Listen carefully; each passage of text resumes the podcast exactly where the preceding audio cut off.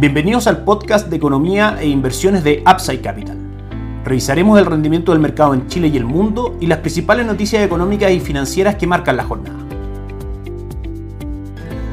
Muy buenos días, ¿cómo están ustedes? Martes 4 de enero de 2022, soy Ramiro Galeano, fundador de Upside Capital. Les doy la bienvenida a otra edición más de mercados en Upside Capital. Son muchas las noticias que tenemos para comentar, especialmente del mercado local el día de hoy. Parto por recomendarles un artículo del diario financiero en su edición de papel, que tiene que ver también con la portada. Deuda pública supera pronósticos y sigue el camino al 36% del Producto Interno Bruto este año. Se puede ver un gráfico que claramente habla del aumento de la deuda pública como porcentaje del PIB desde el año a lo menos 2007 a la fecha estábamos en un 3.9%, actualmente estamos en el 35.9%. ¿Por qué les menciono esto? Esto es muy importante y en esto se basa también la atención que el mercado tiene en la formación del equipo de gobierno del presidente electo Gabriel Boric y también de su equipo económico. Es decir, esta deuda que va a seguir produciendo intereses, etcétera, cómo puede afectar el día de mañana en aumento de los impuestos, que a su vez, por supuesto, es un capital que al estar destinado al pago de impuestos no va a estar destinado a generar mayor actividad en el sector público etcétera. Es muy importante que el mercado tenga tranquilidad respecto al manejo de la billetera fiscal, por ende,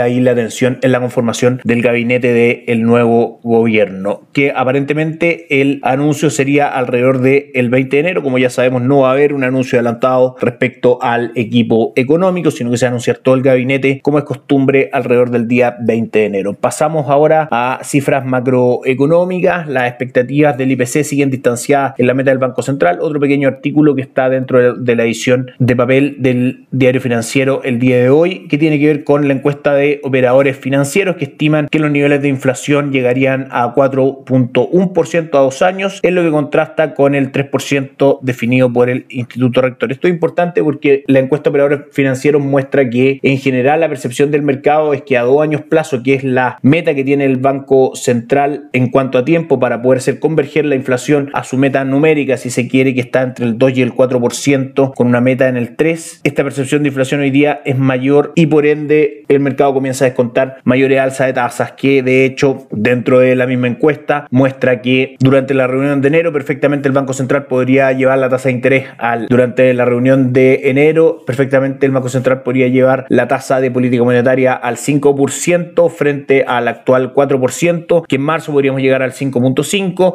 y que en mayo podríamos estar incluso en el 6% en general, este contexto habla de alzas de tasas de interés, por ende, eso es contrario para el precio de, por ejemplo, los títulos de renta fija, los bonos, las relaciones inversas, si suben las tasas cae el valor de los bonos, por ende, esto sigue siendo una mala noticia desde el punto de vista de condiciones macroeconómicas para la economía local. Si bien en el largo plazo es lo que hay que hacer, dado que el deber del Banco Central es controlar la inflación, por supuesto que estas alzas de tasas tienden a coartar un poco lo que es el acceso al dinero, al crédito, se sube la tasa de interés, por ende sube el precio del dinero y claramente las condiciones económicas tienden a ser un poco más perjudiciales en el corto plazo en pos de poder tener buenas condiciones macroeconómicas en el largo plazo. Otra noticia importante también es que respecto a lo que pudimos evaluar, dado los informes que constantemente presenta la Comisión de Mercados Financieros para el mercado, en general la tendencia de activos extranjeros dentro de los portafolios de inversión, por ejemplo los fondos mutuos, es cada vez mayor desde abril a la fecha ha sido en general la tendencia bastante alcista desde aproximadamente el 15% a casi el 26% actualmente. Esto, ¿por qué lo mencionamos? Porque va de la mano con nuestra recomendación de inversión. En general, ver con mucha más atención y sobreponderar la presencia de activos extranjeros dentro de los portafolios de inversión recomendados que hacemos a nuestros clientes a través tanto de fondos mutuos locales que internamente se dolarizan e invierten en este tipo de activos o en plataforma internacional Pershing a través de Itaú o plataforma Dublín a través de Principal son buenas opciones también para invertir directamente en el extranjero. Por supuesto, por ahora supondremos la presencia de activos locales dentro de nuestras estrategias de inversión y no están en nuestras recomendaciones. La última noticia importante que tenemos para comentar del mercado local es que Hacienda vuelve a anunciar ventas de dólares durante a lo menos enero anuncia ventas de 1.680 millones durante enero del 2021 con 80 millones como tope diario. Esto es una presión bajista para el dólar que en general por las cotizaciones que vamos a ver a continuación el mercado no está respondiendo con gran volatilidad a esta nueva noticia. Los fundamentos del dólar siguen siendo totalmente alcistas en ese sentido, dada uno la incertidumbre política y económica que rodea al peso chileno, es decir, dada la devaluación del peso chileno frente al dólar y también el retiro de estímulos por parte la Reserva Federal que encarece al dólar en el mundo. Pasamos a revisar los mercados. Ayer el IPSA cayó un 0.16%, se fue debilitando durante la jornada hasta terminar en terreno negativo, cerrando en 4.301 puntos la primera jornada del año. En cuanto al dólar peso, el día de ganancias para el dólar, caídas para el peso chileno, la apertura fue en 844 y el cierre fue en 850, tocando máximos de 853, de manera que el, dólar vuelve a enrielarse en sus fundamentales alcista. Hoy día cotiza con una leve caída respecto a los máximos que tocó hoy en 856, cotizamos en 852,65, pero por sobre el cierre del día de ayer que como dijimos fue en 850. Las acciones locales, el índice IPSA sube hoy día con fuerza un 0.71%, destacando entre las más transadas Sokimich B que sube un 1.02%, Vapores cae levemente un 0.13%, la TAM cae muy fuerte un 10.34 a 260 pesos y BCI muestra ganancia el día de hoy cotizando en 26.001 pesos por acción subiendo un 1.55%. Suscríbete a nuestras redes sociales en LinkedIn, YouTube, Instagram y Spotify. Visítanos en www.upside.cl, déjanos tus datos y te contactaremos para conversar. Mercados globales, específicamente Estados Unidos, una muy buena jornada ayer para los tres índices principales de Norteamérica. El Dow Jones cierra con un retorno del 0.68. Ayer el Nasdaq un 1.20 arriba y el S&P 500 arriba un 0.64. También una buena jornada para las acciones en Europa con un 0.78 de ganancia el día de ayer. Todos estos cuatro índices forman parte de nuestra recomendación de inversión y en general si vemos el retorno por ejemplo en los últimos tres meses son bastante atractivos. El Dow Jones arriba un 7.59 en los últimos tres meses, el Nasdaq un 11%, el S&P un 11.54 y Europa un 8.55%. Apple fue de todas maneras la acción del día, pues alcanzó una capitalización de mercado de 3 billones de dólares en jerga norteamericana, convirtiéndose en la primera empresa estadounidense en hacerlo. Es un hito significativo ya que muestra obviamente el continuo optimismo de los inversores sobre la capacidad de crecimiento de Apple. Para ponerlo en contexto, durante el último año Apple ha rentado un 38.93%, los últimos tres meses lleva un retorno del 28.98% y los últimos cinco días de un 1.52. 2.5 fue lo que ganó ayer. En otros movimientos relevantes también de las acciones estadounidenses, Tesla ganó un 3.5%, el rendimiento de los bonos del tesoro superó el 1.6% en un contexto normal, dado que la Reserva Federal está impulsando un plan de retiro de estímulo y alza de tasa, lo que dio impulso, por ejemplo, a acciones bancarias como Bank of America, que subió un 3.8%. Las acciones de Wells Fargo también subieron fuerte un 5.7%. Por último, en cuanto a noticias macroeconómicas, ayer tuvimos PMI en China, esta encuesta que se hace a los gerentes de compra de las principales empresas manufactureras, que mostró expansión, se esperaba 50.1 puntos, muestra 50.9, lo cual es favorable para las cotizaciones del cobre y por supuesto para nuestro país, dado que somos el mayor exportador de cobre en el mundo. Vamos a conocer también hoy día algunos datos macroeconómicos de PMI, también de la industria manufacturera, pero de Estados Unidos y algunos datos de la industria del trabajo en Estados Unidos que estaremos comentando el día de mañana. Por último, revisamos el retorno de los principales índices bursátiles que monitoreamos constantemente aquí en Upside Capital. La jornada en Asia en general es bastante positiva, con el Nikkei 225 subiendo un 1.77, el Hansen de Hong Kong subiendo un tímido 0.06 y el índice de Shanghai cayendo un 0.20. Europa nuevamente tiene una jornada positiva, al igual que ayer el Eurostock sube un 1.01% y el DAX alemán arriba un 1.01. Estados Unidos ya operando corrige el Nasdaq un 0.13%, el S&P arriba un 0.40 y el Dow Jones un 0.75. Con eso terminamos el podcast del día de hoy. Que tengan un excelente día. Nos encontramos mañana. Chao, chao.